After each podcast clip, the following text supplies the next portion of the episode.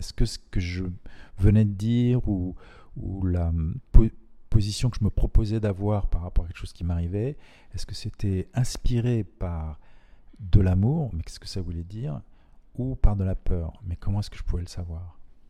Et c'est par l'entraînement que j'ai fini par euh, apprendre à reconnaître l'une et l'autre. Et je l'ai fait par le biais physique, corporel. En fait, c'est mon corps qui me disait si j'étais plutôt dans l'un, l'amour, ou dans l'autre, la peur. Et physiquement, ça se ressent en fait.